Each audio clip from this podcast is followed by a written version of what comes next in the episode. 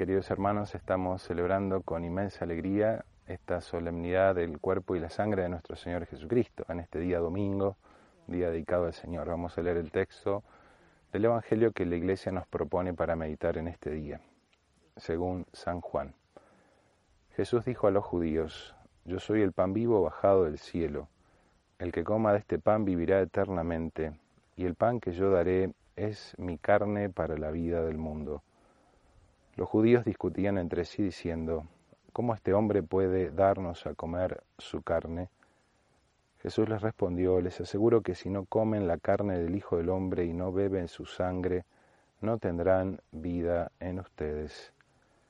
El que come mi carne y bebe mi sangre tiene vida eterna, y yo lo resucitaré en el último día, porque mi carne es la verdadera comida y mi sangre la verdadera bebida. El que come mi carne y bebe mi sangre permanece en mí y yo en él. Así como yo que he sido enviado por el Padre que tiene vida, vivo por el Padre, de la misma manera el que me come vivirá por mí. Este es el pan bajado del cielo, no como el que comieron sus padres y murieron. El que coma de este pan vivirá eternamente. Palabra del Señor. Gloria a ti, Señor Jesús.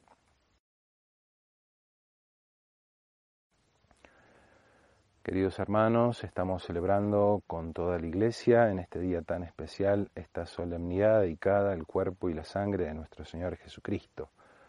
Sabemos por lo que nos enseña la fe, por lo que nos enseña la doctrina, que la Santísima Trinidad, Padre, Hijo y Espíritu Santo, enviaron a la segunda persona de la Santísima Trinidad para que se encarnara, para que nos redimiera, el Hijo Jesucristo, que se encarnó en el seno purísimo de María Santísima, ese seno purísimo que fue el primer tabernáculo de la historia, el primer sagrario donde estuvo contenido el verdadero Dios, el verdadero Hijo de Dios.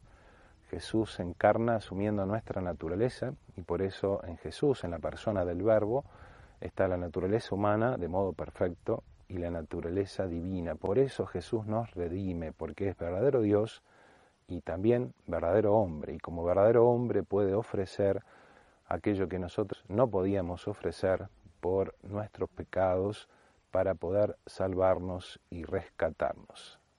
Este sacramento de la Eucaristía que hoy celebramos es el memorial de la pasión de nuestro Señor Jesucristo, es el recuerdo y la actualización concreta, el sacrificio de Jesús en la cruz. Es de los sacramentos el más importante porque contiene al autor de todos los sacramentos, al mismo Cristo. Recordemos que son siete los sacramentos, la Eucaristía es uno de ellos. Hoy la iglesia celebra, y no solamente celebra, sino que en la mayoría de los pueblos, ciudades y parroquias, Jesús sale a las calles para bendecirnos, para demostrarnos su amor por nosotros. A través de esta presencia eucarística, en muchos lugares se hace la procesión y el Santísimo bendice los puntos cardinales. Dios nos recuerda cuánto nos ama. Y el signo concreto de ese amor infinito que Dios nos tiene queda plasmado en el sacramento de la Eucaristía, unido estrechamente al sacramento del sacerdocio. El sacerdote es el que realiza este sacrificio y con sus manos consagradas puede en cada misa consagrar el pan y el vino para que se conviertan en la transubstanciación en el cuerpo, sangre, alma y divinidad de nuestro Señor Jesucristo. Jesús murió por nosotros en la cruz y en la cruz nos enseña ese amor infinito que nos tiene. Pero no solamente murió por nosotros, sino que se ha querido quedar con nosotros. Recibirlo a Jesús en la Eucaristía es recibir ya las primicias de lo que vamos a poder contemplar, si Dios así lo quiere, en el cielo. Por eso también este sacramento se lo llama comunión, porque es la común unión de nuestra alma con Dios. El sacramento de la Eucaristía nos diviniza, nos hace partícipes de la vida divina.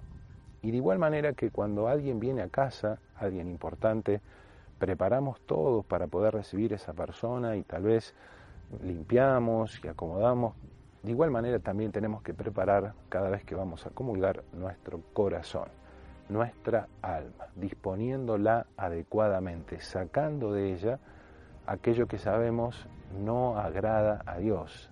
Esta semana que ha pasado hemos estado leyendo cuál es el verdadero sentido de la ley, el verdadero sentido de los mandamientos. No es solamente el cumplimiento externo, sino la vivencia interior, el corazón, el amor a los mandamientos, porque ellos nos llevan a unirnos más con Dios. La Eucaristía, que es el sacramento que contiene el mismo Dios, también nos dispone para esto, pero para eso nosotros tenemos que limpiar nuestro corazón. El sacramento de la confesión es el sacramento que nos dispone, nos limpia, nos concede las gracias necesarias para que nuestro interior esté resplandeciente y pueda recibir al Rey de Reyes, al Señor de todo el universo, al que hizo todas las cosas, aquel que es nuestro Salvador. Que en esta celebración del Corpus Christi o del cuerpo, sangre y alma de nuestro Señor Jesucristo, nosotros podamos renovar nuestra fe en la Eucaristía, renovar nuestra fe en Jesús que ha querido quedarse con nosotros, en el que es nuestro Salvador, y vivir profundamente nuestra unidad con Él para que Él nos vaya transformando y así día, el día de mañana podamos gozar plenamente con Él en el cielo de la dicha eterna que Dios nos ha preparado. Que la Virgen, nuestra Madre, que fue el primer sagrario, como decíamos recién, del mundo, ese tabernáculo purísimo, también nos enseña a nosotros a ser verdaderos tabernáculos, verdaderos sagrarios, dignos de recibir a un Rey tan excelso, a un Salvador que quiso dar su vida por nosotros. Y la bendición de Dios Todopoderoso, Padre, Hijo y Espíritu Santo, descienda sobre ustedes y permanezca para siempre. Amén. Bendito y alabado sea Jesús en el santísimo sacramento del altar, sea por siempre bendito y alabado Jesús sacramentado.